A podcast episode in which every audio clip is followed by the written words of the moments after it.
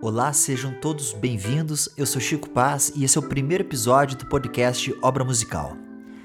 A ideia aqui é conversar com artistas e bandas sobre a produção de um álbum, desde o nascimento da ideia até o seu lançamento, passando por curiosidades e histórias de toda essa produção. Para esse primeiro episódio, eu convidei os amigos da banda Stout, o Renatinho e a Beta. Aproveito e convido vocês para me acompanharem nas redes sociais, Chico Paz no Twitter, Chico Paz Músico no Instagram e Chico Paz no Facebook.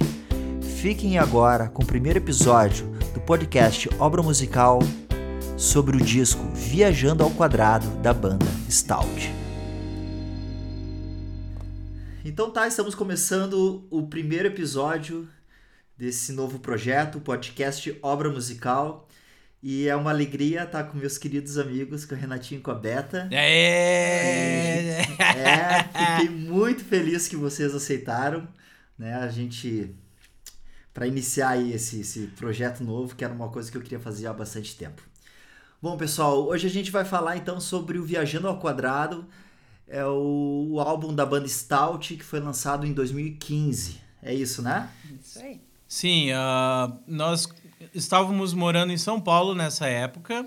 Uh, foi um processo de criação bem diferente, assim, o disco. A gente uh, foi criando parte das músicas lá. Nós tínhamos os outros músicos aqui na região do Vale.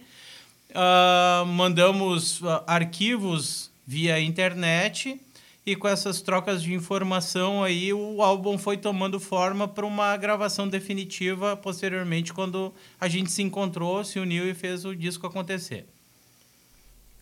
Legal, cara. Uh, Renatinho, massa já que tu falou sobre, sobre essa distância, né, do... Eu tenho, eu tenho algumas coisas que eu gostaria de perguntar para vocês bem, bem dentro desse assunto, então vamos, vamos começar por aí. Bom, o álbum ele foi produzido pelo Ali, né, que na época era o baixista da banda, e eu acho que a primeira pergunta que eu queria fazer é, é sobre a entrada do Ali como produtor musical. Uh, por que a escolha do Ali como produtor? E se na época ele já era o baixista da banda ou ele virou o baixista da banda depois da entrada como produtor? Como é que foi esse, essa conversa entre vocês? Cara, a Stout nasceu em 2004, tá? Nós, uh, até então, quem era o baixista da banda era o Juliano Govski, né? E nosso primeiro contato com o Ali já foi uh, ele sendo um produtor, né? Sim, Nós sim. gravamos uma demo, nosso primeiro ato como banda foi, uh, obviamente, ensaios, né? E criamos uma música, a primeira música autoral, não é certo. E nosso primeiro, uh, digamos, passo foi procurar um estúdio gravar música, porque nossa ambição sempre foi fazer uh, um trabalho autoral, né? E na época, o estúdio de referência da nossa região era o estúdio A3, um, que na época tinha essa, uh, digamos, um, um projeto meio paralelo interno que era mais direcionado ao rock and roll, que era o Ali que uhum. administrava, né? O Augustinho tinha aquela, aquela, aquele negócio das bandinhas, né? Da música tradicional aqui da região. E o Ali uh, era mais focado para o lado do rock and roll, para as bandas pop da região tudo mais. E através desse contato, né, dessa oportunidade, nós conhecemos ele e desde aquele primeiro momento ali, ele já começou a criar um vínculo com a gente em relação às produções, né? Uh, com a música não é certo. Sim, então ele, ele já. Desde o começo da banda, ele já era o produtor da banda. Né? Exato. Já tinha essa ligação forte com vocês, assim. E quando é que foi o start da vontade para produzir um álbum completo? Claro, vocês têm os EPs que, que foram lançados antes, né? Como tu, tu, tu, citou aí do comecinho da carreira da, da história da banda. Mas em que momento que, que vocês se olharam e dizemos assim, pô, vamos, vamos criar um álbum, tá na hora de fazer um álbum completo aí com, com 10 faixas, né, que no fim acabaram sendo, sendo lançadas. Bom, Chico, é o seguinte, eu vou responder essa daí porque eu gosto de romantizar a história, sabe? Eu romantizo tudo e poetizo tudo.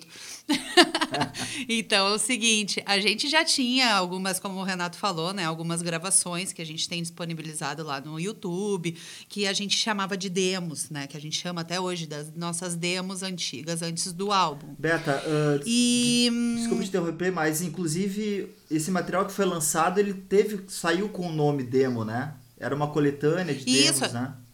Era uma coletânea de demos, que como a gente gravou elas em de, é, as músicas em determinados tempos diferentes, assim, em momentos diferentes, elas tinham assim alturas diferentes, é, não é, não seguia assim uma linha, um padrão uhum. de gravação. Então a gente sempre teve elas como demos mesmo. A gente gravava uma, gravava duas uh, por vez e, e disponibilizava, né? Então a gente fez depois uma compilação quando a gente foi embora para São Paulo em 2008 a gente compilou todas elas, fez um álbum que, que chamou um, uh, Dedos. Uh, uh, Demos e Damas. Demos e Damas. E gravamos a nossa última música antes de, de então, de fato, ir para São Paulo, que era Jogo de Damas, uhum. né, que também está lá no, no YouTube. Nisso daí a gente foi para São Paulo e trabalhamos, né? Tocamos a nossa vida independente do de, de qualquer gravação e qualquer ato assim com a Stout. A gente entrou num, num hiato assim meio parado com a banda. Teve um determinado dia assim que a gente estava já um pouco mais tranquilo na nossa vida, já tinha realizado bastante coisas, eh, bastante, bastante atividades da nossa área profissional, independente de banda, que a gente estava tomando uma cerveja e pensando assim, nossa, cara, 2014 está aí, né? e a Stout faria 10 anos Sim. se a gente tivesse com ela ainda, né? Nesse período todo de 2008 até 2010, 2012, 2013, por aí, muita coisa aconteceu na nossa vida. E a gente não, não parou de compor. Eu e o Renato, porque ele faz ele fazia as bases, eu fazia letras e a gente ficava viajando ao quadrado, né? Uhum. Literalmente, uhum. assim, tipo, entre aspas, em casa, né? Sozinho. E a gente tinha muita coisa, muito material, assim, que a gente poderia realmente fazer um álbum uh, novo, né? Então, por que não a gente entrar com toda essa com, com, toda essa experiência de poder gravar um álbum com as nossas músicas novas que a gente tinha, né? É, uh, só que daí entrava aquele lance da distância, né? Que é. foi mais, mais. que foi nosso, nosso ponto desafiador, assim, né? Então, mas tudo rolou assim, bah, e daí depois se a gente conseguisse fazer um álbum de 10 anos, que legal que, que ia ser e tudo. E e o nome do Viajando ao Quadrado, né? De estarmos nesse, nesse ato de, de, de, de composição, só nós dois. E isso daí foi mais ou menos assim, né? Eu não me e lembro tu, direito. E tu sabe, tempo. né, Chico, que como a vida de como qualquer profissão, obviamente, no Brasil, né? Mas uh, como o músico sofre, né, cara, para conseguir manter o sonho vivo, né, e viver de música, né, é uma coisa muito complicada, muitas vezes desvalorizada até uh, por aqueles que teoricamente deveriam representar todos e respeitar todas as classes e todas as profissões, né, muitas vezes uh, a, a classe do músico é questionada como uh, uma profissão verdadeira. Eu me lembro que uh, quando eu era gurizão, uh, a gente via músico, falava de músico, ah, ele é músico, tá aí, o que que tu faz? E com o que que tu trabalha? Pô, cara, né? Era uma coisa, um, um preconceito ridículo, né? Como muitos outros preconceitos que a, socialmente a, a gente evoluiu, né? Conseguiu crescer com informação. Algum, agora, de certa forma, tá tendo algumas con, contestações assim que fazem com que antigos valores uh, uhum. queiram voltar, né? E é uma coisa muito ruim, né, cara? Que a conquista das pessoas um, começam a, a, a digamos, a, a voltar para trás, né? É um troço que não, não faz sentido. Um retrocesso, né? É, exato. Daí uh, a gente teve que buscar alguma coisa alternativa porque eu costumo dizer que com a Stout a gente toca o barco sobre as pedras, né? Porque a gente, existe a expressão, né? Ah, como é que tá? Tá tocando o barco, mas uh, o segmento do rock and roll é uma coisa muito complicada. E quando tu faz um rock and roll mais pesado, uma coisa uh, que está entre o heavy metal e está entre o rock and roll, ou seja, a gente não é uh, uma banda de pop rock, um rock acessível, mas também não é uma banda de heavy metal.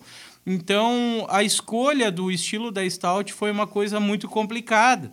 E, de certa forma, uh, como tudo aconteceu para ser dessa forma, uh, uma coisa que a gente se impõe a fazer com que continue sendo assim e não procura se adequar, né? Fazer uma coisa, ah, vamos fazer uma coisa mais pop. Não, vamos fazer uma coisa mais pesada. Sim, continuar dentro do que vocês acreditam, né? Na verdade, isso é, uma, é a nossa natureza. A gente não sabe fazer o pop rock, não sabe fazer o heavy metal. A gente faz aquilo ali. É, é, é a gente está no meio, sabe? Então... É, na verdade, assim, é tudo tu pode fazer é. se tu claro, claro. parar para fazer aquilo, a tua proposta for aquela. E, e esse período que vocês estiveram em São Paulo trabalhando, né, não diretamente com música, o que, que é esse trabalho e essa vida em São Paulo, né, com uma rotina diferente da rotina de música, como isso influenciou, se influenciou na composição das músicas, como isso refletiu no trabalho de vocês, nesse trabalho que seria, que viria a ser o Viajando ao Quadrado? Ah, isso influenciou 100%. É. As letras e a, a, a, a, melancolia e as coisas todas que a gente passou lá, é tudo tudo nosso cotidiano, tudo aquilo uhum. que a uhum. gente realmente passou, está tá tudo ali nas letras, está tudo na, na, na, cadência das melodias. Uma coisa que eu queria perguntar para vocês é, é se vocês pensaram primeiro no conceito do álbum e depois construíram as músicas em cima desse conceito, ou se vocês fizeram ali uma peneira na, na, nas canções que vocês tinham, selecionaram elas e em cima bolaram esse conceito do Viajando ao Quadrado, ou se vocês nem consideram ele, o Viajando ao Quadrado, um álbum completamente conceitual, assim, ou ele é mais um apanhado de um, de um momento. Cara, é difícil de falar sobre isso aí, porque é e não é. Uhum. Praticamente tudo que, que a gente fez sempre existe uma explicação, uma ligação uh, que acaba gerando um conceito, claro. tá? Uhum. Mas Uh, não foi, digamos, uma coisa premeditada, assim, ó, agora vamos elaborar um disco que fala da história X ou Y, entendeu? Sim. Mas então, se a gente quiser colocar ela dentro de uma linha do, te do tempo, a gente consegue encaixar ela dentro de uma história ela tem uma, uma, uma, um formato conceitual, assim, se a gente for explicar cada, cada, cada hum, faixa, ela é colocada de forma gradual. Legal, assim. É, tudo, tudo, na verdade, é, tudo, na verdade, se conecta, uh, mas não, não foi um planejamento uhum. para que isso acontecesse. Que legal. E tem músicas, desculpa, uh, Chico, mas tem músicas que não entraram no disco, obviamente, né? Que trazem bastante, como tu tinha perguntado, a questão da relação com o, o, o contexto onde a gente estava, com uhum. o trabalho, como influenciou. Uh, principalmente na parte das letras, tem músicas que uh, tem muito a ver ainda com o que rolou e não entraram no disco, né? Que pode ser que em algum momento a gente Sim. venha a utilizar elas também. Uh, cara, daí assim, o que que acontece? quando, como a gente estava lá, já tínhamos composto as músicas, tínhamos gravado guitarra e voz, né? No, em casa, no apartamento. A gente, desde que a gente foi para lá, eu sempre tive aquela coisa, como concluindo o raciocínio anterior, aquele que eu estava falando para ti, da dificuldade de tocar o barco uhum. sobre as pedras e tudo, todo aquele papo, né? Uh, viver de rock and roll, né? Se viver de música é difícil, fazendo uma música de repente um pouco mais acessível ou de um, de um gosto mais amplo, né? quando tu faz uma coisa muito direcionada e mesmo dentro do direcionado tu quer soar diferente e fazer uma coisa que não se enquadra dentro de estilos do próprio estilo, digamos assim, a Sim. coisa fica muito complicada. Então a gente foi para lá, tudo mais. Eu sempre falei para Beta Beta, a gente só não pode parar, porque se a gente parar, o negócio nunca mais vai acontecer. Então a gente continuava fazendo essas gravações em casa, tudo mais, para não deixar a peteca cair. quando a gente decidiu que era o momento de voltar a fazer o esquema, a primeira pessoa que veio na cabeça foi o Ali, porque o Ali já tinha todo esse envolvimento. Até então, um, nós havíamos feito, vamos botar, 90% de todos os trabalhos de estúdio com ele, né? Uh, o Thiago também foi uma pessoa que já fez algumas mixagens para nós e gravações de baixo, né? Mas o restante foi tudo com o Ali. E lá na City também. Né? Ah, e na City em Porto Alegre também, mas eu, não dá nem para contar muito, porque não, não fomos felizes. Aquelas gravações eu não gosto. Resumidamente, não deixamos a peteca cair, estava com tudo pronto, o Ali primeira escolha, né? Daí ligamos para ele, na época telefonei, falei que tinha um material que eu gostaria que ele produzisse. E ele tinha produzido a Father's Face, então ele estava com toda aquela aquela gana, né, de fazer um som pesado, uma coisa diferente.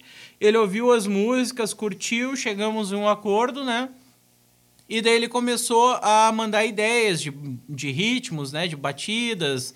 Comecei a regravar alguma coisa, botar em metrônomo, porque tava tudo meio gravado uhum. no feeling mesmo, uhum. sabe? Sem nenhum tipo de, de, de linha rítmica para seguir, coisa assim, né? Daí uh, entrou aquele negócio da gente correr atrás de músicos, porque o Banana não estava mais morando no Brasil, né? Que era o nosso baterista até então. E quando a gente veio para São Paulo, nossos shows, né, e nosso baixista atual era o Luciano Guide. Uhum.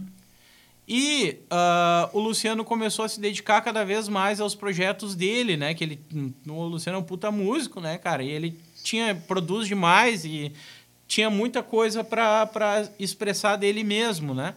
Então, nos últimos shows, por uma questão emergencial, o Ali se dispôs a tocar baixo para nós, nos últimos shows de 2008 ainda, né? Quando a gente entrou em contato com ele para fazer tudo isso, nada mais uh, certo do que a gente convidar ele. Falar, pá, cara, e vem cá, e tu te anima de pegar o baixo de novo tudo mais? Ele topou, ele gostou das músicas e achou que seria legal fazer. E automaticamente através dele, daí veio o Dani também, né? Que era baterista da Father Six, então fechou todas ali, já tava com a banda formada. Já tem essa parceria, né, de, de bastante tempo e a gente sabe que os dois juntos Exato. funcionam maravilhosamente bem, né? Exatamente, daí não seriam, não seriam três é, é, integrantes mais o Ali. Na verdade, foram assim, ó, dois para lá e dois para cá, sabe? Uhum. Então a gente fazia fazia melodia e linha uh, de de guitarra e eles faziam baixo e bateria. Casou, sabe? Deu tudo certo. Sim, eles produziam, eles produziam aqui, aqui e vocês lá, né? Exatamente. né? E quantas músicas vocês enviaram para o Ali? Uh, foram 12 que a gente já tinha pré-selecionado, tá? Dessas 12, uhum teve duas que ele achou que não caberiam dentro do conceito que seriam mais legal a gente trabalhar. Porque a gente queria lançar as 12, eram as 12 que a gente já tinha pré-selecionado, né? Sim, interessante. Tipo, não, tem que ser tem que ser essas músicas, né? Daí ele convenceu a gente a não utilizar duas músicas, que uh, são músicas um pouco mais, uma delas uh, talvez uh, colocaria até num rock um pouco mais pop, assim, numa pegada um pouco. Uh, sei lá, não vou dizer Oasis, mas um lance mais Beatles, assim, sabe? Que ia destoar completamente Sim. do álbum, assim, né? E uma com uma pegada mais Queens of the Stone Age, assim, uma coisa mais viajandona, assim. Então ele achou que aquelas duas ali estavam mais pro lado do rock and roll, mais uh, soft rock, assim, sabe? Uma coisa mais tranquila. Sim. E o, o Ali, então, eu, nesse momento, ele começou a ajudar vocês a, a pensar também no conceito do álbum e, e um direcionamento sonoro, assim, Sim. né?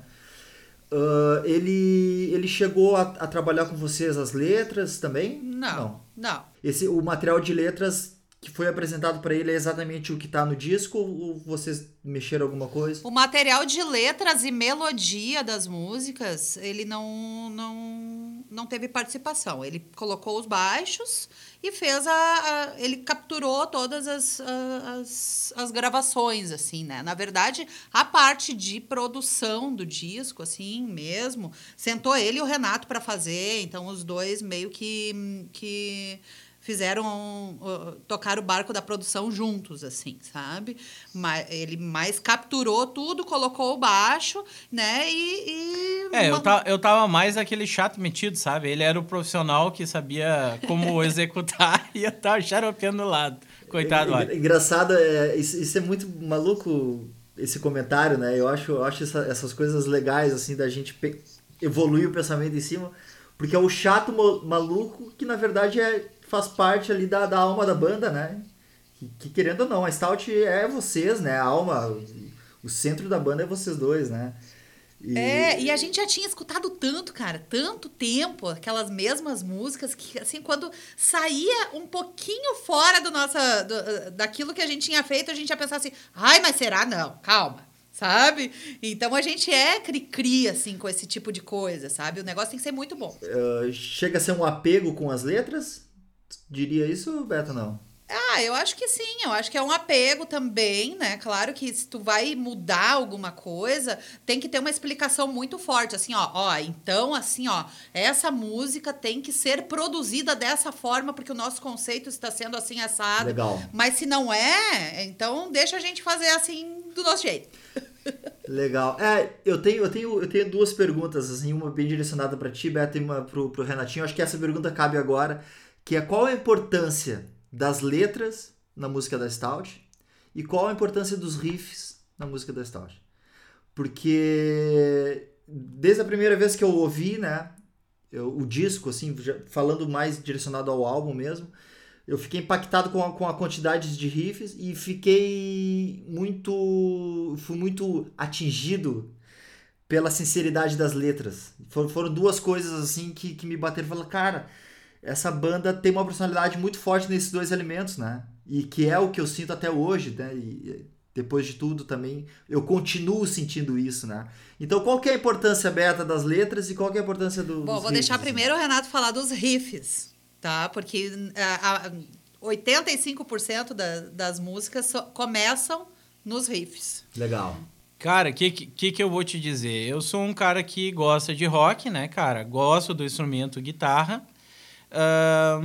Eu acho que a música, para ser legal, ela tem que ter pontos uh, que sejam marcantes para as pessoas, né? Uh, quando a música se torna meio enlatada, que ela segue um padrão que vão, digamos assim, elas vão se repetindo, que tocam o baile a noite inteira, as pessoas... Ah, todas as músicas são boas porque elas dançaram e se divertiram. Uh, para mim, Uh, eu acho que tem o seu valor, né? As pessoas gostam, obviamente, então é importante existir também. Porém, para mim, eu acho que não é tão legal assim. Eu gosto de coisas que em cada momento que tu vai estar tá ouvindo a música, tu vai perceber uma coisa nova. Uh, a primeira vez que tu ouviu, é interessante tu não absorver tudo que a música tem para te oferecer. Eu acho que quanto mais tu te envolve, isso entra a questão do disco, né? Uh, quanto mais tu te envolve, é como se fosse um namoro, entendeu? A mesma coisa do disco. Hoje tu tem uh, a ideia do single, né? As pessoas consomem a música de uma forma uh, separada do disco, de uma maneira mais comum. É como um namoro. Ah, eu gosto, as pessoas. Chico tá pausado. Tá tudo bem, Chico? não, recebi, recebi uma ligação. Ah, tá bom. então, assim, as pessoas hoje uh, consomem single como uh, a forma de namorar, assim, viu? Ah, eu fico com a. Ó, oh, fiquei semana passada com uma guria, essa semana eu vou ficar com outra e assim por diante. Crush. O, crush. É, o crush, né? sou, é que eu sou tiozão, né? Tiozão não sabe dessas coisas. Daí. É muito tempo com uma mulher só. É. É, na, vida, é, só uma vida na toda. Na época da paquera ainda, né? Uhum. A vida toda. É, na época do brotinho. E, eu, e digamos, se a gente for dividir tudo isso daí em partes, né? O disco já é o namoro, onde tu uh, te dedica a ter um envolvimento maior com aquele artista e com aquela expressão artística, né?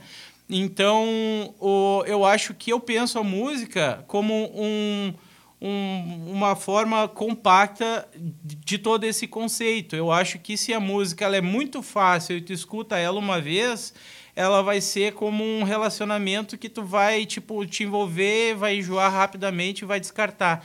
Então, quanto mais elementos interessantes, uh, que não sejam forçados, obviamente, né? Eu acho que tudo deve funcionar uh, para que aquilo seja legal, entendeu? Não, cara, não adianta tu ficar enchendo de riff a música também só porque tem que ter riff. Não, a música tem que ter riff. Daqui a pouco tu faz um três riff na música e foi aquilo ali, aquilo que saiu e aquilo que fez ela ser legal, entendeu? Mas uh, naturalmente eu acredito que essa, uh, digamos, uh, essa questão de, de, de tu conseguir colocar elementos para deixar aquilo mais rico e, e, digamos assim, um pouco mais complexo faz com que as pessoas se envolvam durante mais tempo com ela. Eu acho isso muito importante. Que legal, cara. Eu percebo, certamente não só eu, né, como, como público geral da Stout, assim, um, um, que tu dá um carinho muito grande, uma atenção muito grande para a questão dos riffs, né? E eu vejo isso distribuído entre os outros instrumentos também entre o baixo e a bateria. Eu vou aproveitar que a gente está falando disso para botar uma outra pergunta em cima. Como que tu trabalhou a parte dos riffs relacionada ao Ali e ao Dani? Tu deu pitaco nessas na construção? Porque no fim, ouvindo o disco, a gente percebe que tem criação de riff de bateria, por exemplo, bastante, né? Isso veio, isso partiu de ti ou já é mais um trabalho de, de produção deles? Cara, uh, novamente a resposta sim e não. Uhum. O Ali criou muita coisa na parte de riff de bateria e de baixo, tá? uhum. tá? Assim como o Dani na parte de bateria. Uh, só que sim, a gente também interferiu, até mesmo a Beta interferiu uh, no riff da levada da. Uh, foi criado com a boca, com a Beta. A gente estava numa discussão como poderia soar o riff do baixo em cima daquela guitarra. Pé, pum, pé, pé, uhum. pum, pé, sabe? A gente pensou, pô, como é que vamos preencher esse espaço? E a Beta, isso o Ali mandou para nós, bah, eu não sei, não, não tô sabendo o que botar aqui para ficar legal. E daí a, a, gente, num momento viajando ao quadrado, durante o processo de criação do disco, ainda estávamos eu e a Beta no estúdio. Eu falei para a Beta, bah, o Ali não sabe o que, que tu imagina para essa parte. É, eu imagino isso. E ela fez com a boca o riff. Eu falei, bah, que do caralho. Daí peguei a guitarra reproduzi, gravei um áudiozinho, né? E mandei pro Ali e ficou, né? Então, essa interferência uh, ocorre, mas ao mesmo tempo a gente deixa livre. Uhum. Mas uh, nas baterias, eu me lembro ainda que a gente, a gente enfatizou assim, ó.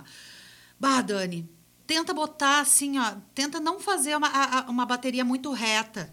Uhum. Tenta colocar, assim, em determinados momentos, um, uh, riffs de bateria. A gente gosta.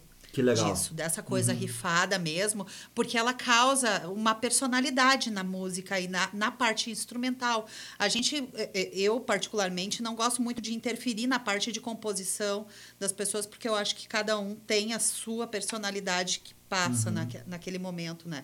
Mas essa parte, assim, ó, tipo, ah, tenta fazer o mais rifado que tu conseguir, assim, ó, para dar personalidade para música isso daí foi meio que uma, uma, uma coisa que a gente enfatizou, assim. Foi né? um direcionamento, assim, que, que foi dado. É. Isso aí, cara, porque eu acho que, assim, como no, no conceito do Viajando ao Quadrado, era um disco que, como foi para ser concebido um disco, né? Era um disco que nós queríamos ter orgulho.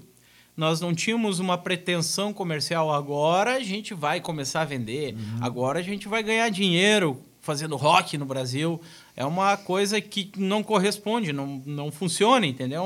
Teoricamente, né? Tomara que um dia isso mude, né? Mas é uma coisa que hoje a gente vê, hum, é, um, é coisa de tiozão, rock é coisa de tiozão mesmo, né? Então, tu pega... Uh, e o que, que tu vai pensar quando tu tá fazendo um disco de rock? Cara, eu quero fazer um bagulho para pelo menos ser lembrado, entendeu, cara? Uma, a gente pega grandes discos que entraram para a história do rock, sempre foram discos em que todas as músicas eram boas. Todas as músicas tinham grandes riffs, tinham letras legais, com um refrão que pegava a galera e era isso que a gente queria para nós, né, cara? Era pelo menos ter o disco para pensar assim, ó, ó, esse disco é um disco massa, eu não tenho vergonha de falar que eu tava ali e contrário disso, eu tenho orgulho e, ao mesmo tempo, eu tenho orgulho das pessoas que participaram Que dele, né? Porque só tinha gente boa, uh, gente que estava querendo fazer o negócio acontecer e sabendo que ali eles iam ter sempre uma coisa legal para mostrar, né, cara? Bah, eu fiz parte desse disco aqui, né? Não, cara? e sem contar que assim, ó, a escolha do Ali e do Dani foi para nós assim, tipo, muito boa, porque tudo tudo que eles mandavam para nós a gente curtiu. Então, assim, ó, tudo estava dentro. Eu tenho uma, uma, uma teoria, assim, de, de, eu tenho uma explicaçãozinha até do porquê das letras e porquê das melodias serem dessa forma, que é um, uh, eu sei o que, que o Renato curte, assim. Então, essa, toda essa coisa de, de querer de ser 85% em cima dos riffs dele é para realmente a coisa deixa. É mais fácil para mim eu entender o que ele está querendo do que ele entender qualquer outra coisa, assim, sabe? Dele fazer alguma coisa em cima daquilo que eu quero. Não que isso não aconteça, aconteceu várias vezes já, né? Eu já fiz uh, melodias e letras e ele colocou o, o, a, a, os riffs e a, a, parte melódica de instrumental em, em cima. Mas é mais fácil para nós essa forma. Sim, vocês com o, passar, com o passar dos anos foram descobrindo a melhor forma que vocês trabalham Exatamente. juntos, né? E, claro, vocês são um casal, Exatamente. vocês se conhecem, né? Extremamente bem. É, na verdade, assim, ó, eu se eu fosse hoje fazer qualquer composição que eu não tivesse o Renato envolvido, eu ia ter que me reinventar, porque eu sempre fiz com ele. Então não tem, desde o início, para a gente dar um pontapé inicial, assim, ó, na primeira música. Como que a gente fez a primeira música? Gente, pelo amor de Deus, aquilo foi um terror na minha vida, sabe? Porque eu, como é que eu ia fazer? Eu tinha certeza que a gente tinha que fazer uma música. Só que da onde que a gente ia tirar? Da onde se tira uma música quando tu compõe? Qual foi a primeira coisa que tu pensou?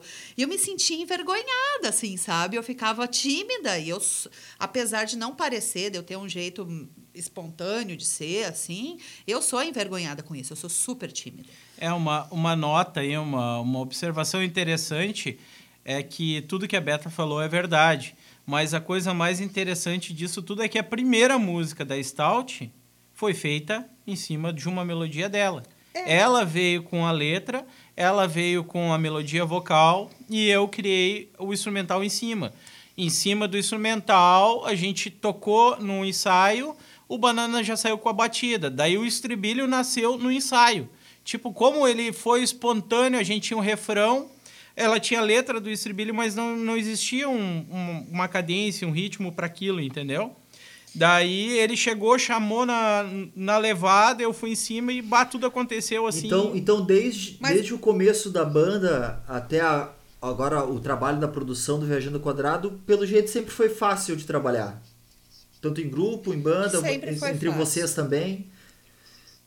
E sempre saiu naturalmente, assim, sabe? A gente senta, se a gente sentar daqui a meia hora, ó, vamos fazer uma música, a gente vai fazer uma música. Que legal. É, e Entendeu? acontece, né, Chico, normal, aquela coisa de, de discussão para direcionamentos, né? Porque, cara, eu vou te dizer, uh, hoje a gente não imagina o Viajando ao Quadrado diferente do que ele é. Sensacional. Mas, quando, quando ele foi composto, cara, uh, digamos, na minha cabeça ele era bem diferente. Uhum.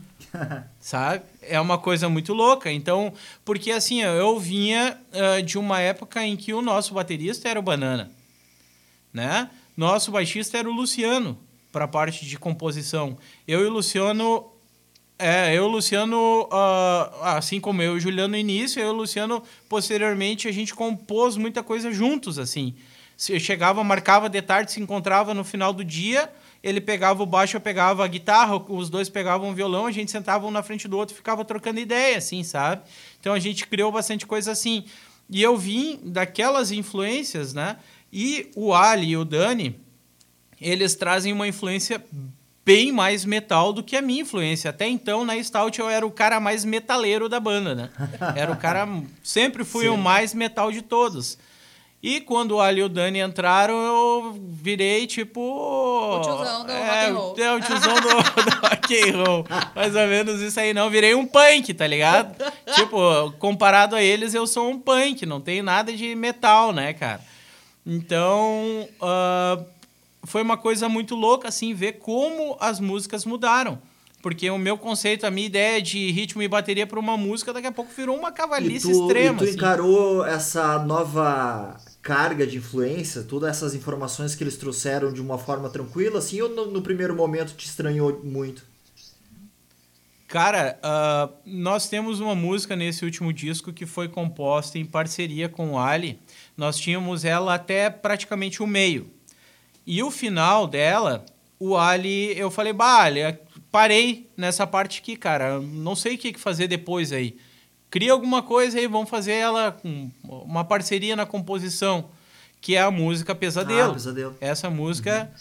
é, é a, talvez a música mais pesada do disco, né?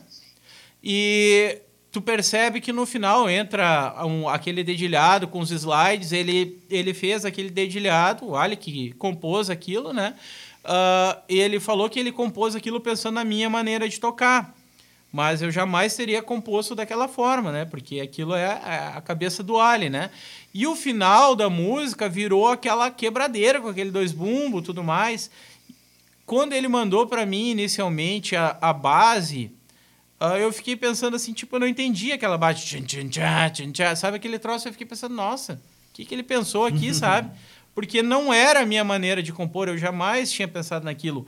Hoje, nas coisas que uh, a gente está criando para o novo disco da Stout, eu já estou compondo coisas mais ou menos nessa linha. Porque, porque eu já estou pensando que hoje o, é o Dani que é o nosso baterista, entendeu, cara?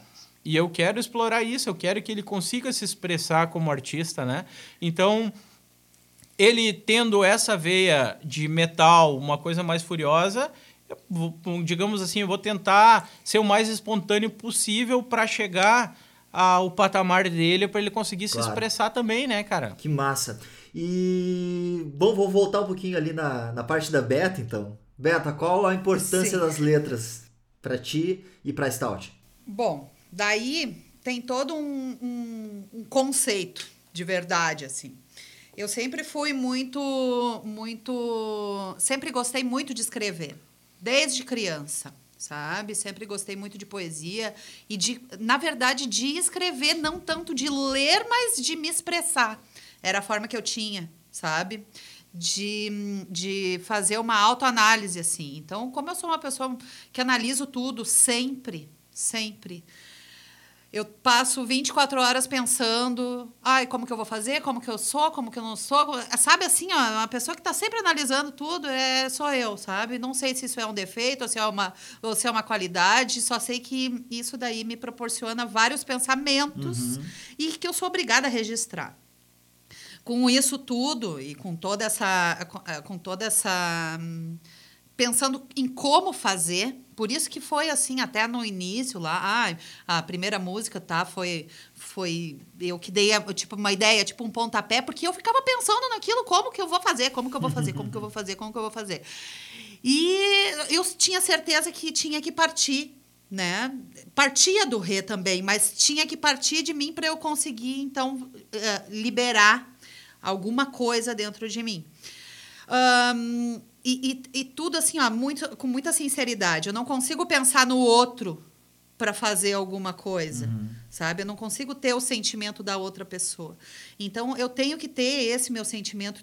Tanto que, para mim, é muito difícil compor alguma coisa quando eu estou muito feliz sabe? Eu não consigo compor também assim, com muita felicidade, porque parece assim que eu tô sem eh, aquele sentimento carga, assim mesmo, eu não me vem, sabe? É que esse sentimento carga, na verdade, dentro de todo o conceito da banda, dessa coisa de, de melodias obscuras, de texturas meio malucas, assim, nos riffs tudo mais, isso tende a trazer uma sempre uma temática mais voltada a, um, a questão das letras, né? Uma temática mais carregada sim, sim, mesmo, sim. né? Então, talvez as, a música mais positiva que nós temos seja a Ogmandino, né? Que foi uma música que a Beta também escreveu a letra em cima de um riffzinho faceiro, né? É que, na verdade, assim, ó, esse período do, da Ogmandino, né? Porque todas as músicas têm um período, na verdade. Esse período da Ogmandino era um período que a gente estava feliz. Só que eu estava lendo um livro que, eh, que era de, de o maior vendedor do mundo, né, que é o nome do livro, e que o autor é o Og Mandino. E eu estava muito compenetrada nesse livro. E daí, todos os dias, eu, eu levantava faceira e feliz. E foi em cima de um riffzinho do Rê, sabe? Então, e, e tudo foi em cima desse livro e dessa coisa. Foi, eu acho que é uma das, das mais faceirinhas, assim mesmo, que a gente tem. Mas, mas é interessante como ela se encaixa perfeitamente nesse teu conceito de que tudo tem que realmente vir de dentro e tem uma verdade que é uma verdade da, uma verdade da banda, né? Não uma verdade do mundo. Né? Exatamente. Né? É, é, é, é, da banda para o mundo. Muitas bandas é o contrário, elas falam o que o mundo, como elas enxergam como o mundo. Como enxerga o né? mundo. E eu, é, é uma forma de desabafo, assim, sabe? para tudo. E como eu sempre penso, assim, ó, ah, eu vou, tô fazendo alguma coisa em cima do, do, do riff do Rê, porque eu acho que para ele é mais fácil ele se expressar uh, fazendo o riff do que em cima de alguma coisa que eu faça. Eu gosto que ele faça isso porque eu tenho muito disso. Bom, tu sabe, o Renato sabe, que as pessoas têm que se expressar. E eu gosto da composição da, e, e dessa carga que vem, sabe, para mim. Então, eu pego isso e tento fazer uh, isso virar meu de alguma forma, né? Uh, uh, tento me expressar em cima dessa. fazer um. Uh, casar, né? Uma coisa com a outra. Então, por isso, assim, ó, também, às vezes o rei fala assim: ah, eu fiz um riff e já, já fiz a melodia, não quero ouvir. tu deixa pra mim a minha parte, sabe? Não, tu já tá fazendo o um negócio, deixa eu me expressar na minha parte. Eu sou chata com claro, isso, mas tu, sabe? Uhum, mas tu tem um carinho, é, é notável o carinho que tu tem em, em, encaixar o teu sentimento dentro do sentimento que ele tá propondo, né? E, da... e tu sabe o que, que eu gosto, né? assim, ó, de ver a, a, Porque vai ser completamente diferente do que ele pensou. Ah, que interessante. Sabe? Se tu vai fazer, se tu vai fazer uma, uma a tua linha de baixo, vai ser diferente daquilo que eu pensei. O batera é diferente. Eu gosto dessa surpresa, sabe? Porque eu acho que fica diferente. Ela não fica assim, ah, eu fiz esse riffzinho e daí eu, daí eu tenho também agora essa melodia. Fica tudo muito casadinho. Sim eu acho bonita a diferença, assim, sabe? Tu gosta da mistura das personalidades do, dos, dos músicos envolvidos, né? Exatamente. Muito legal. Isso. Muito legal. Isso, isso é uma coisa. Pelo menos da, da, das conversas que eu tenho, assim, com, com pessoas sobre isso. É uma coisa bem, bem única, isso, assim, bem. Né? Normalmente a gente tem, não, eu criei um riff, eu quero que as coisas sejam assim, né? Se encaixem. É. Bem legal isso, bacana isso. Cara, e assim, é uma ó, forma de dividir. Isso vai ser muito legal porque a Stout já passou por diversas fases. A, a Stout, todo mundo fala que é uma banda que tem uma personalidade muito forte pela questão de partir uh, da, do, do casal, né? Partir de nós dois, né? Essa ideia de criação.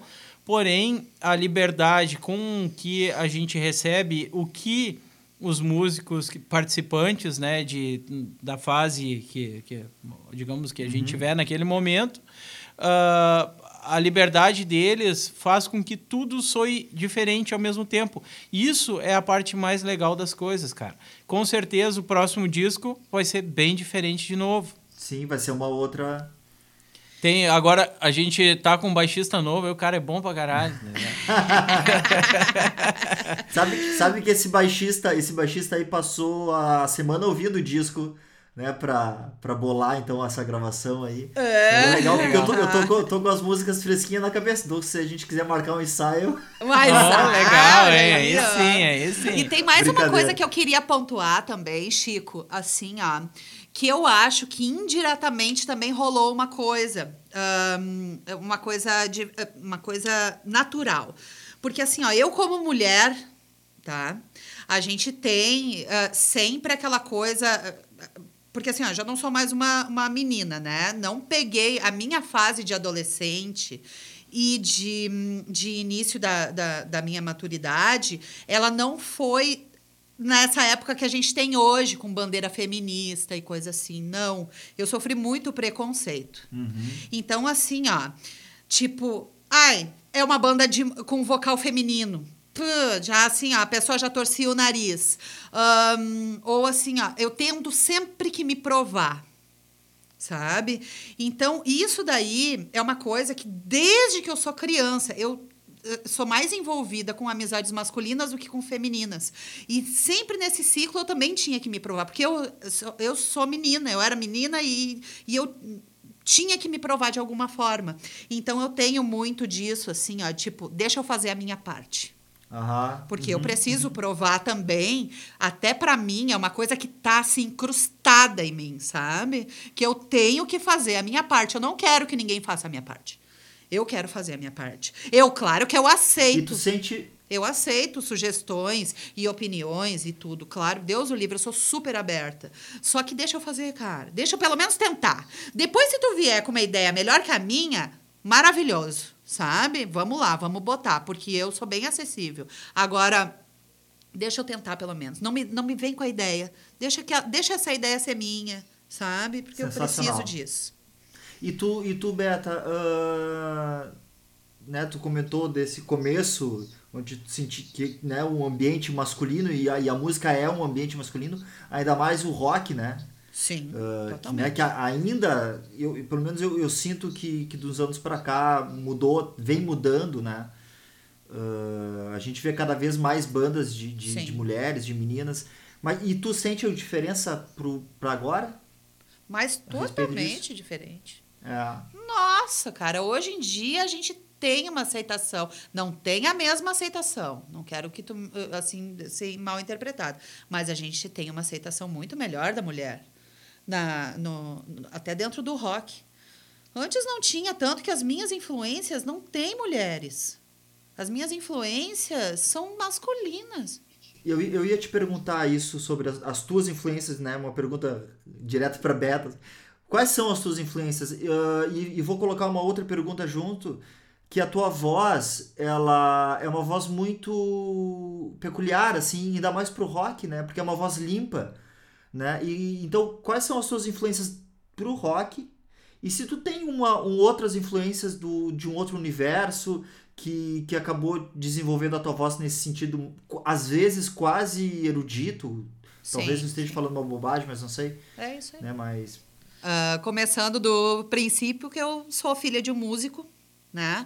O meu pai não teve nenhuma outra função na vida a não ser ser músico né? Então ele, ele eu, eu carrego isso muito dele, sabe? Apesar dele não não querer que eu tivesse seguido essa profissão, porque ele sabe de todas as, as limitações que é a vida do músico, né? Pelo amor de Deus. Mas para ele foi um pouco mais fácil, porque apesar dele ser dele ser muito bom naquilo que ele faz, ele toca um instrumento muito hum, peculiar e difícil que é o que é a harpa, né?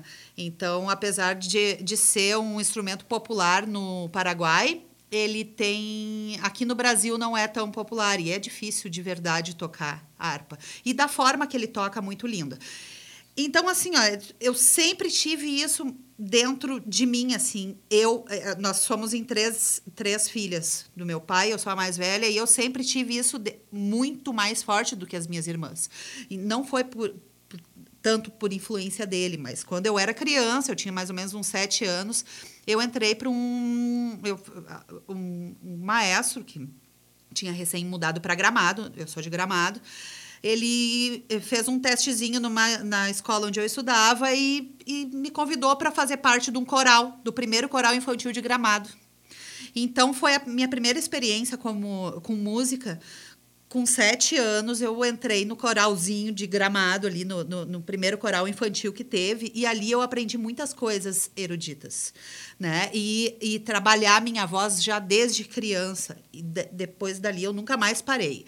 Eu participei de vários uh, grupos, grupos vocais, então sempre nesse, nessa coisa de trabalhar a voz, de trabalhar a voz, de trabalhar a voz.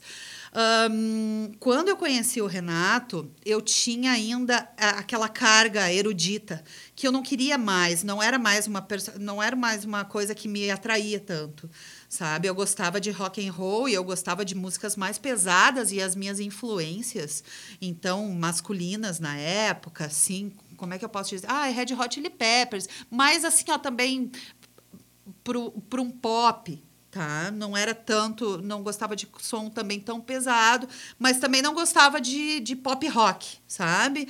É, era diferente, assim, era uma coisa. Eu morei muitos anos na praia, na, no, no, na, em Florianópolis, então eu também tinha uma veia surf music e de reggae muito grande. Que legal. Eu gostava, sabe? Gosto até hoje, né? Gosto muito. E daí, quando eu conheci o Renato, já foi uma outra, outra vibe, assim, sabe? Eu pensei, nossa.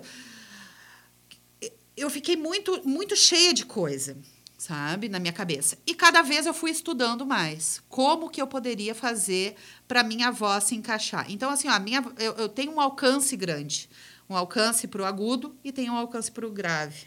Eu consigo fazer a minha voz mais limpa, consigo fazer a, a minha voz hoje em dia com drives também entende? Mas tudo porque eu fui atrás e estudei. Em São Paulo, antes de gravar o Viajando ao Quadrado, como fazia muito tempo que eu não cantava, eu entrei numa aula de canto novamente, tá? E aprendi muito com, com um professor bem mais jovem que eu, assim, ele tinha 18 anos, o Guilherme. E ele me ensinou sobre o drive, sobre as vozes, os tipos de vozes, voz de peito, voz de cabeça. Um, me ensinou a fazer o, o belting, que é a coisa que me salva hoje, sabe? Então eu aprendi direitinho a fazer e encaixar e eu consigo colocar a minha voz nessas, nessa, nessa determinada uhum. nessa determinada coisa. Um, então eu tenho tem bastante bastante bastante estudo nisso também, sabe? Eu consigo direcionar assim. E uma coisa que eu não gostava tanto assim, ó, eu gostava das minhas influências masculinas, porque toda vez que eu ia cantar cantar alguma coisa que era relacionada eh, eh, com vocal feminino, eu cantava igual a pessoa, sabe? E é uma, é uma coisa que eu também não gosto, sabe? Não gosto de ser igual, sabe? Não gosto de cantar igual a Marisa Monte, Sim. por exemplo. É mais, é mais um ponto onde aparece a, o lance autoral, né? O lance autoral, sempre, sempre tive esse lance autoral, sabe? Então, então eu nunca quis soar igual a cantora X ou a cantora Y. E daí, quando as minhas influências eram masculinas, eu não soava como eles. Entendeu? Sim, sim. Então, para Porque... mim, estava ótimo, maravilhoso. Eu, eu queria, queria ser diferente. Assim. Uhum. E na hora daí de gravar esses vocais, como é que foi o processo de gravação pro álbum para ti? Foi leve? Cara, daí para gravar o álbum, eu tava numa gana tão grande. Porque eu queria botar tudo aquilo em prática que eu tinha aprendido, sabe? Sim. Porque eu realmente aprendi muitas coisas novas. E quando a gente foi fazer as gravações, nossa, cara, daí assim, ó, foi muito bom, porque eu consegui aplicar tudo aquilo que eu aprendi.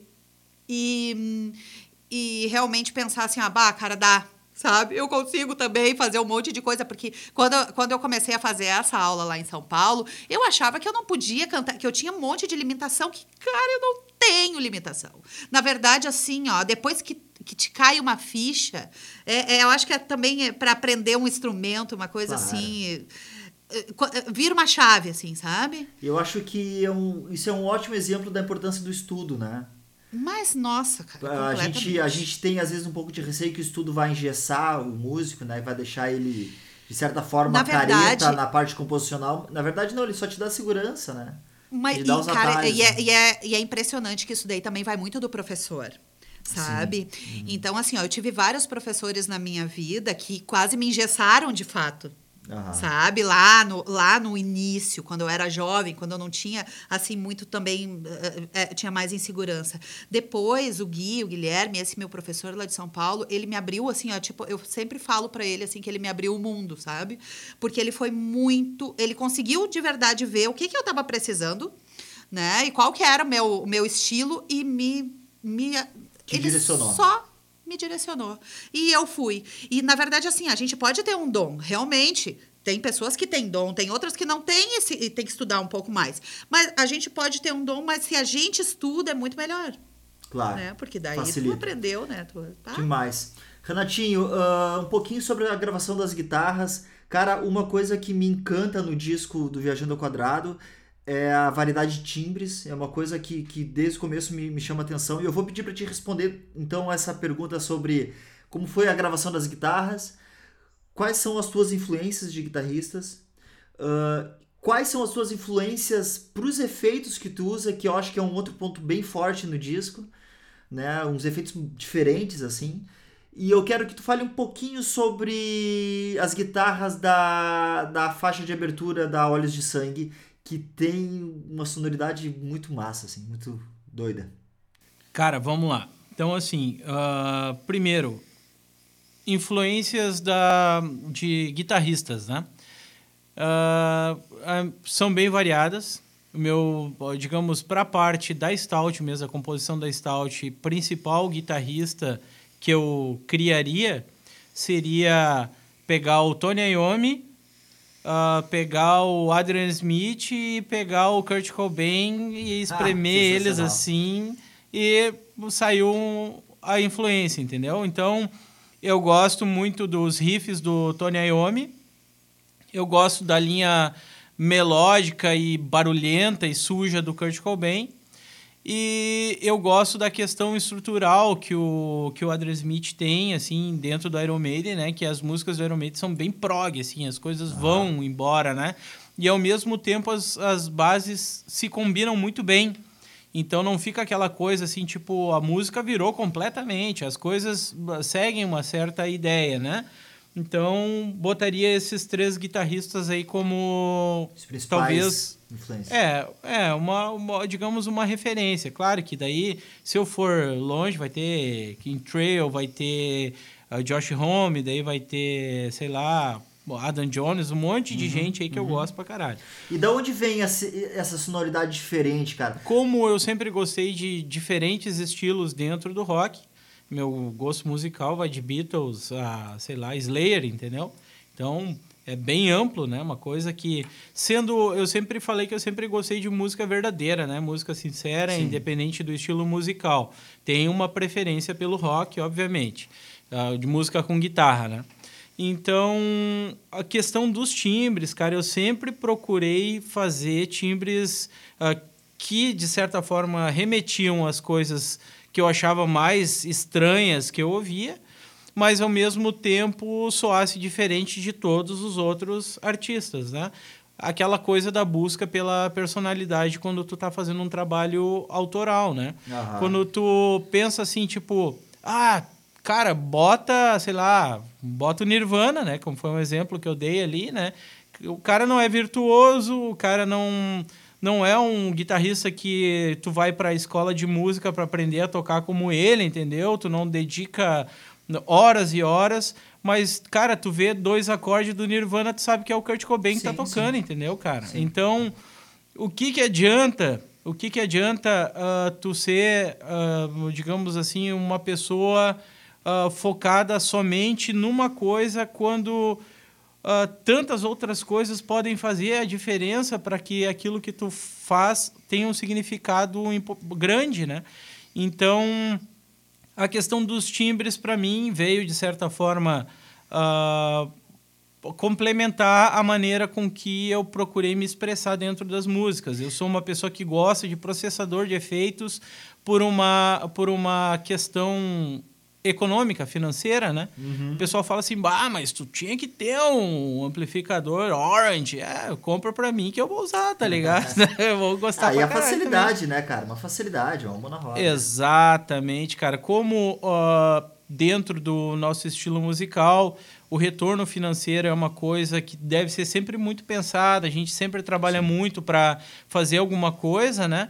Uh, a questão do processador de efeito ele te traz uma praticidade, como tu mesmo falou, que é tipo, tu deixa tudo pronto, tu vai lá, tu faz, tu vai entregar o melhor possível para as pessoas que estão ali para te prestigiar, né?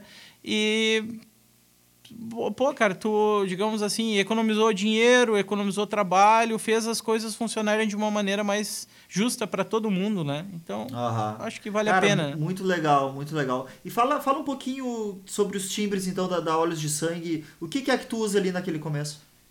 Cara, assim, ó, a Olhos de Sangue, ela é uma música que foi utilizada uma, uma guitarrinha com um pouco de, de coros, de flanger, uh, com uma leve distorção. E ela tem, digamos, aquela levadinha que vai só um dedilhadinho, e ela tem aquela repetição que parece um looping que toca em cima. Cara, eu vou te dizer que aquele looping ali não é uma criação minha, aquele arranjo é uma criação do Ali, cara. Ah, que interessante, é, cara. São as duas músicas, assim, ó, que no disco, né? Tá acreditado isso no disco, né? As pessoas que gostam de disco, como nós, né? Pe vão pegar um dia o encarte do CD, vão abrir e vão ter esse tipo de informação, né? Quem toca o que em cada uma das músicas, que é uma coisa que eu adorava demais quando uh, eu pegava os meus discos, ainda tenho muito disco, né? Já me adequei mais a essa realidade do Spotify, já, o YouTube, né? Já, uhum. já sou um usuário desse tipo de plataforma mas ainda tenho aquela coisa do romance, né? E quando tu tem um CD que tu abre o encarte, e tu consegue ler informações que te trazem um conteúdo maior sobre aquilo que tu está ouvindo, é muito legal. Claro. E isso foi pensado quando o disco foi feito, né? A parte de arte de CD, cara, eu passei horas e horas assim trabalhando em cima daquilo para chegar no que tem dentro do CD, que teoricamente foi tentar uh, conseguir conciliar o máximo de informação, um encarte legal, com bastante arte, dentro de uma situação econômica viável, né? Porque se, se eu pudesse, eu teria um livro grosso dentro do CD, né, cara? cara... Todos teríamos. Exatamente. Pô, apaixonado. Não é à toa que a gente tá falando de álbum, né, cara? Tá é, todo mundo é lançando single e a gente tá falando de álbum. Uhum. É Querendo ainda assistir do negócio. Querendo assistir, amamos.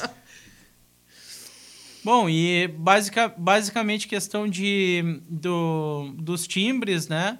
É isso aí, cara. É explorar alguma coisa, uma coisa que consiga complementar o que, que tu está querendo passar na, no sentimento daquele momento dentro da música, é. Buscando influências, né? porém procurando sempre ter uma, uma personalidade ali. Digamos, tu busca o timbre daquele cara meio parecido, mas dá uma mudada ali, cara. Deixa a tua uhum, marca no, ne no negócio, é, eu, ficar mais eu, legal. Eu gosto muito de trabalhos onde tudo, tudo é focado no, no discurso, né? De todos os elementos são eh, de, direcionados a, a, transmitir mensagem, né? E, e, eu acho que a banda Stout é uma banda que, que entrega isso de uma forma muito fácil, assim. Né? Tu, tu sabe é, na verdade, tudo, eu, tudo queria tá ter pontuado da, ali. Do mesmo queria contexto, ter pontuado né? antes, quando o Rê estava falando sobre influência, até tu me perguntou qual que era a minha influência. Na verdade, assim, eu não sei dizer. Sabe? Quais são as minhas influências? Quais são as influências do Renato no nosso som? Eu tenho influências na vida, ele tem influências na vida, mas no nosso som, cara, eu não sei, a gente senta e faz. É a, e a gente não pensa. é. E, e é, por isso que é soa diferente, sabe? Todas, né? A gente não tem influência assim, ah, eu queria soar ali como, como fulano, eu queria soar como ciclano. Isso não tem, não existe.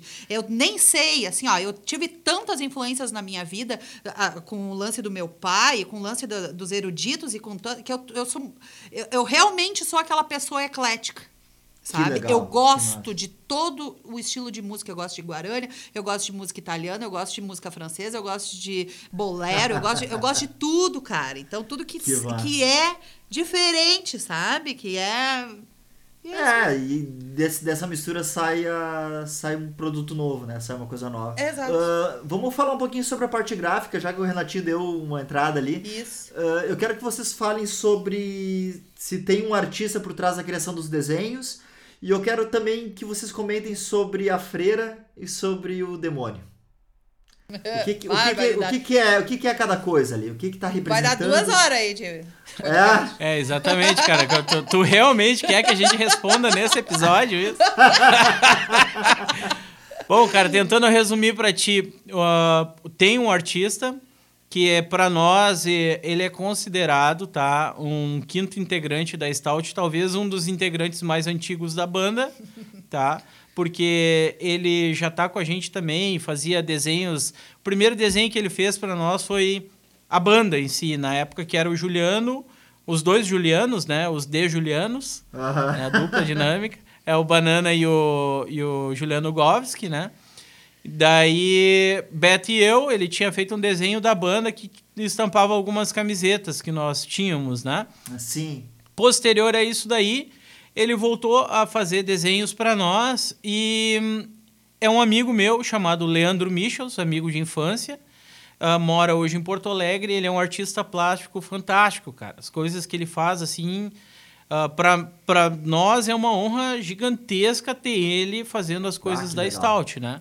Que, hum, pô, ele se dispõe a fazer tudo para nós, assim, com o maior amor, carinho, com o mesmo envolvimento que a gente tem com a parte musical ele tem com a parte visual também, entendeu? E encaixa ele... tanto que todas as coisas que ele faz pra gente, a gente olha assim, ó, ó, oh, meu Deus, da onde que ele tirou? Parece que ele entrou na nossa cabeça é, e, é a mesma, fez. Mesma coisa que a gente ouvir uma música pronta, assim, e ter aquele impacto é o, o que causa a ver a arte dele, que é muito legal.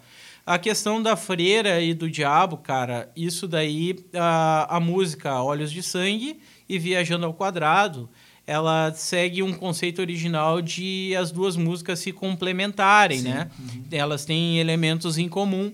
E inicialmente nós tínhamos concebido, eu e a Beta, nos nossos devaneios viajando ao quadrado, uh, uma história envolvendo essa freira e esse diabo que seguiria depois daquele teaser do Olhos de Sangue.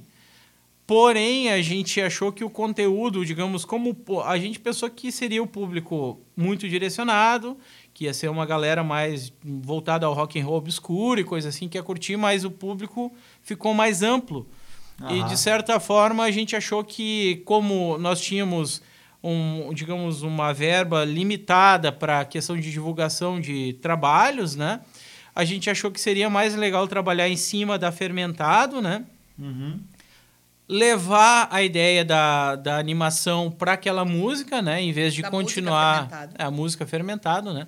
Em vez de continuar com a história do Viajando ao Quadrado, a por uma questão até de conteúdo, porque o conteúdo gráfico do da Viajando ao Quadrado, como ela é uma música mais stoner, ela tem uma cadência meio tu, aquela coisa meio arrastada, meio doom, que tem uma letra completamente viajandona, né?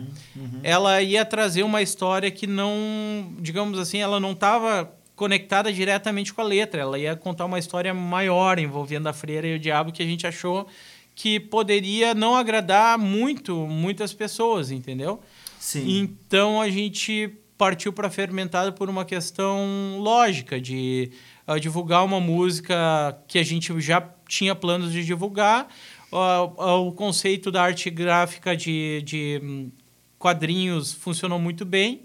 E... Tava dentro do, do Viajando ao Quadrado, sim, sim, né? Sim, tava dentro do, do é, álbum, né? né? Do álbum, então... E, e, abriu o leque, né?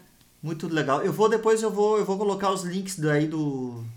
Do, do, fermentado e da Olhos de Sangue, né? E eu também, eu também assisti algumas entrevistas que tem no canal do, da banda, né? Da, durante a produção do disco. Então acho que o pessoal também vai poder conhecer mais ah, detalhes legal. ali da gravação. Massa!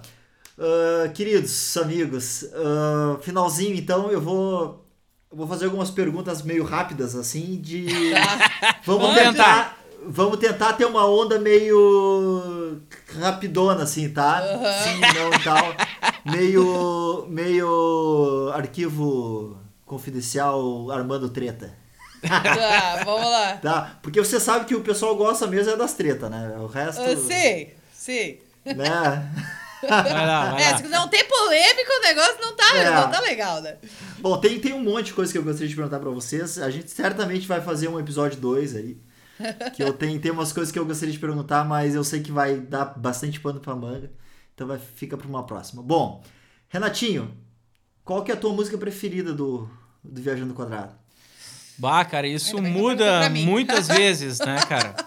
É, muda muitas cara, vezes. É, reto, reto no ponto, vamos lá. Vai. Tá, vamos lá. Eu vou botar nostalgia acidental atualmente. Pô, que legal, que legal, instrumental. Uhum. Beta, qual que é a tua preferida?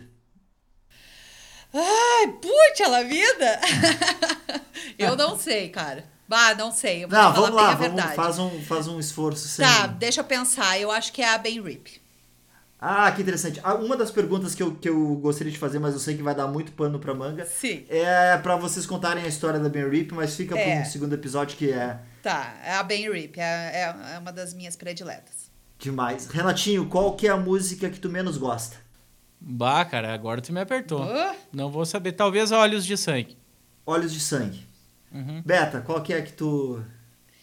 Eu gosto de todas, amo todas, mas tem uma que eu não consigo ah, ah, ao vivo. Para mim Ah, é difícil ao vivo. Porque, que- na verdade, quem compôs a, a parte de, de melodia e, ahm, e deu a- o, o centro tonal foi o Rê. Então, para mim, ela é difícil. Não que eu não goste dela, eu adoro, eu amo ela, mas é a Vão. É a, Avão. é a mais complicada para mim. Que é uma canção que o Renato compôs, né? Exatamente. Uhum. Exatamente. Legal. É, na verdade, ele compôs a as primeiras. A gente fez assim, tipo, uh, uh, nós dois meio que juntos, assim. Mas a, a ideia toda partiu tudo dele. Isso daí uh, tá tudo certo. É, eu acho que é nesse sentido, sempre tem alguma canção que, que às vezes a gente a gente adora no disco, mas ela não funciona tão bem ao vivo, né? Ela acaba acaba tendo É pra algumas te ver coisas. como tem aquela coisa assim, ó, tipo, uh, uh, foi, foi o rei que fez, foi, foi ele que fez, foi ele que deu o Uhum. centro, sabe? Então, pra mim, complicou, sabe? Mas o riff de baixo é teu. É. E o refrão também. Aí, ó. Demais. Ah, e tem aí. alguma dessas dessas 10 que foram gravadas que vocês trocariam? Que vocês colocariam outras daquele bolo lá? Não.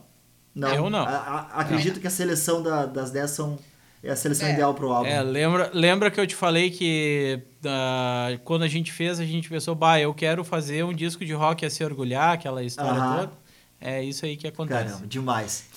Ah, gente, ah, a gente tá falando de álbum, né? De, de disco, a gente sabe a, a, a correria que é, a trabalheira, o dinheiro investido, a energia. A gente sabe como é, como é um processo cansativo, mas a gente sabe também que traz sensações e sentimentos únicos, assim, né? Que, que ficam para sempre. É verdade. Ah, qual- vocês têm alguma dica ou algum. ah, é uma dica, uma recomendação para quem tá se preparando para lançar um álbum? Se Bah, cara. preparando pra lançar. Ah, que situação, hein, cara? Se Tem preparando muitas pra coisas. lançar, ele já está lançando. Ah, Na é, verdade, eu, não, assim, não, desculpa, eu acho que talvez eu tenha feito a minha pergunta errada. Ah, preparando para lançar, também preparando para produzir um disco. isso, Ah, que estou- faça. É, tipo, Que me dê uma faça. vontade que faça. Pô, sensacional. Faça, cara. Que faça, porque assim, ó, tu não pode deixar passar, porque o tempo passa tão rápido. Passa tão Uhum. rápido tudo. É, Só tem que fazer, tem que registrar, tem que não pode deixar na gaveta. Essas coisas assim, ó, tu deixar tudo muito na gaveta, bah, não rola, É, sabe? é, é o negócio Demais. aquele, cara. O tempo passa tão rápido e os sentimentos sobre as coisas muda tão rápido É. também que se tu começa a dedicar energia demais a alguma coisa, aquilo vai mudar tanto que vai deixar de ser aquela coisa que era inicialmente. E depois vai passar e, e vai, vai perder a essência. Então, se tu tá com vontade hoje de fazer, é hoje que tu tem que fazer. Sabe? Não... A gente não pode correr o risco de deixar de fazer sentido o que a gente quer falar. né? Exatamente. Ou então de mudar demais o sentido, né? Porque Sim, sim, ah, sim. continuar fazendo sentido vai fazer. Um disco, quando o o Viajando ao Quadrado saiu, nós tínhamos um sentimento sobre ele. O tempo passa, tu continua tendo bons sentimentos, acredito, mas Sim. são diferentes, né? É. E durante to de todo o processo, tem alguma coisa que vocês mudariam? Hoje tem. Por isso que, ele- que, tem, que tem essa coisa assim de que, Uhum, ai, faça e, para não perder o conceito. E, também não tenta, não tenta deixar tudo tão perfeito, porque as coisas não são perfeitas, entendeu? Hoje a gente mudaria várias coisas. Tem músicas lá de 2004 que a gente queria mudar o riff, o, o- a, a- a letra, o isso, Não, aquilo. acho que a pergunta é mudar no. Tu diz no processo de. É isso, também mudar tanto as que composições já tá quanto feito. o processo.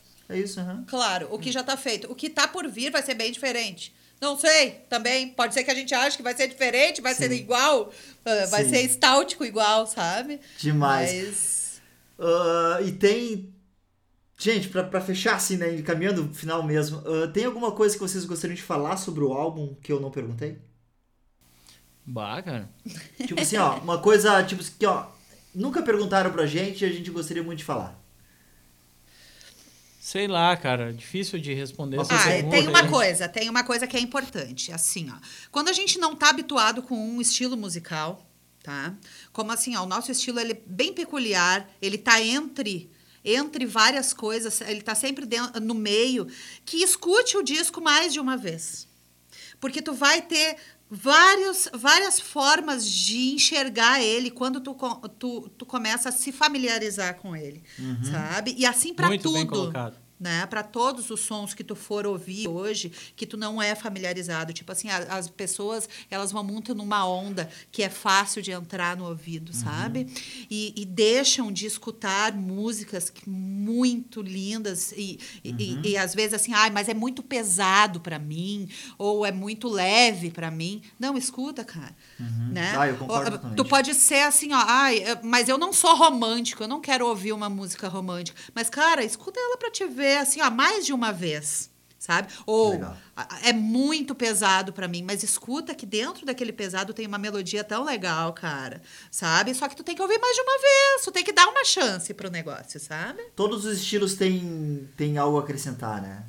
Mas com toda certeza. Bonito, e isso então. vai abrir um Dá- leque dá- muito Se grande. tu não deu uma chance pro disco, então dá uma chance agora. Dá né? uma Então é chance. boa Dá mais de assim. uma, É, dá. né? É, e quando tu Escuta der mais essa chance, dá mais uma depois, e mais uma e mais depois. uma. Daqui a pouquinho tu vai encontrar uma coisa massa dentro dele. Então tá, as duas últimas então para fechar.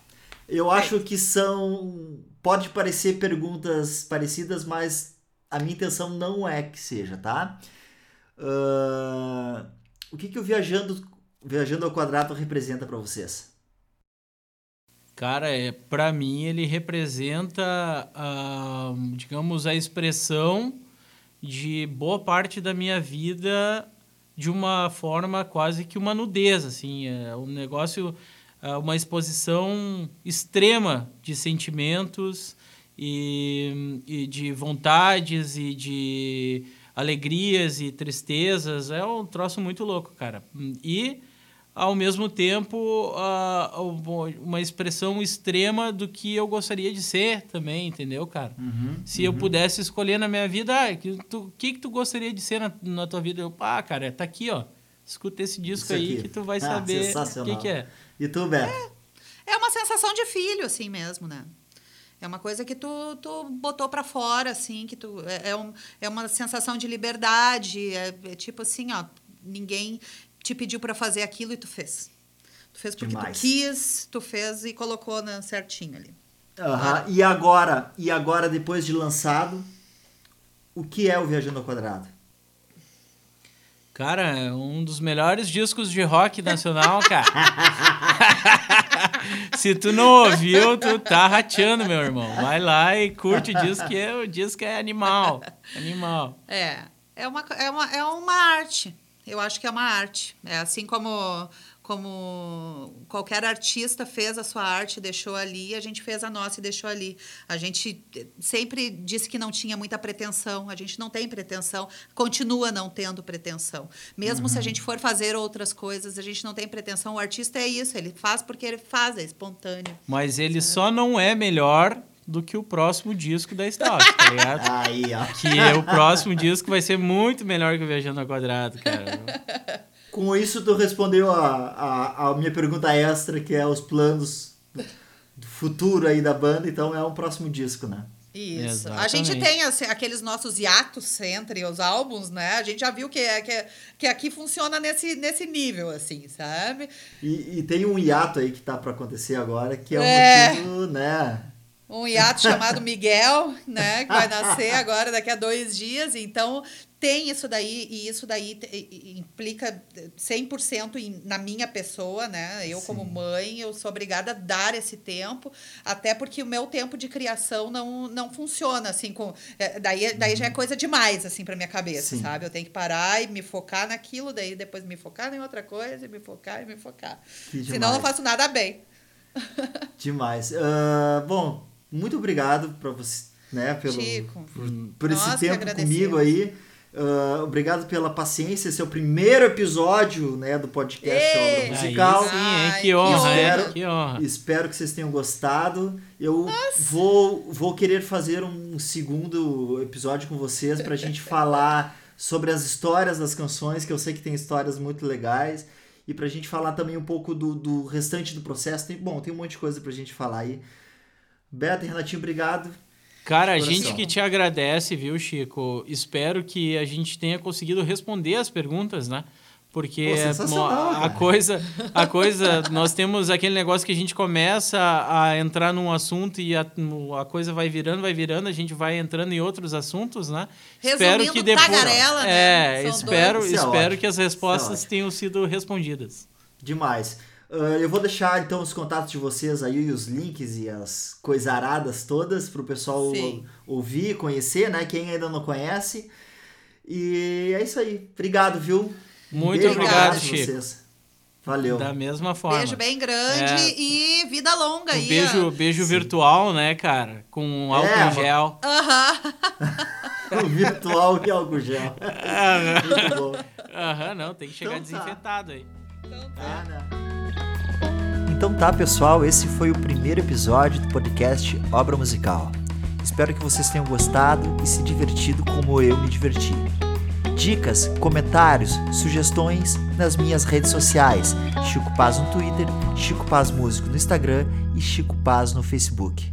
Valeu e a gente se vê por aí.